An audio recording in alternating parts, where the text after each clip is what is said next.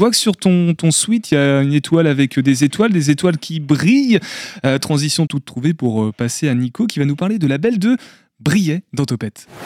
Topette avec Pierre Benoît sur Radio G.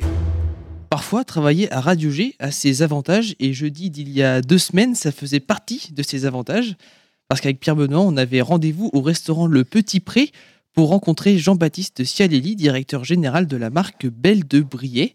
À cette occasion, il nous a présenté cette liqueur au nom très atypique.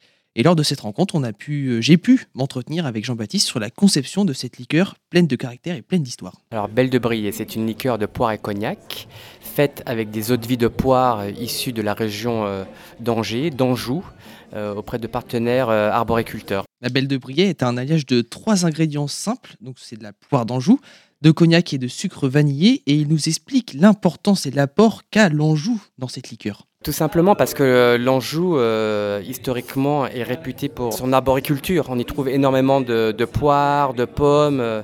Il y a de très grands professionnels euh, autour de, ce savoir-faire-là. Et il était important pour nous aussi d'avoir euh, un ancrage local, terroir, et retrouver tout simplement le, goût du fruit.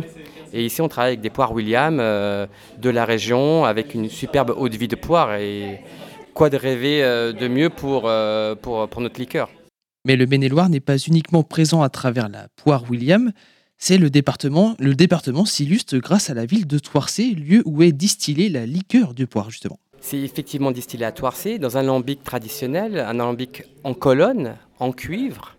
Il date de 1964 exactement.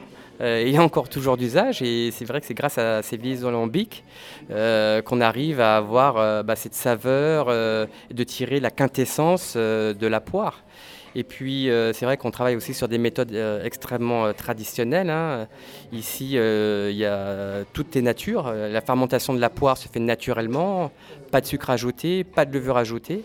Donc, on distille vraiment l'essence de, bah, de nos poires William. On a ressenti, enfin, j'ai ressenti une réelle volonté de rester en accord avec un certain credo, un dogme, celui de la simplicité, mais aussi du raffinement.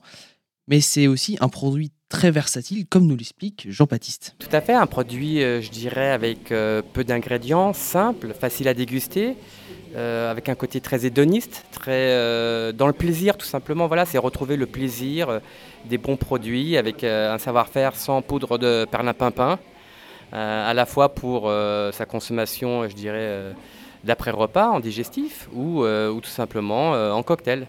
L'inconvénient avec cela, c'est que la production dépend énormément des intempéries, me confiait-il, et cette année, ils ont dû faire face à la grêle et au gel qui ont frappé le territoire français.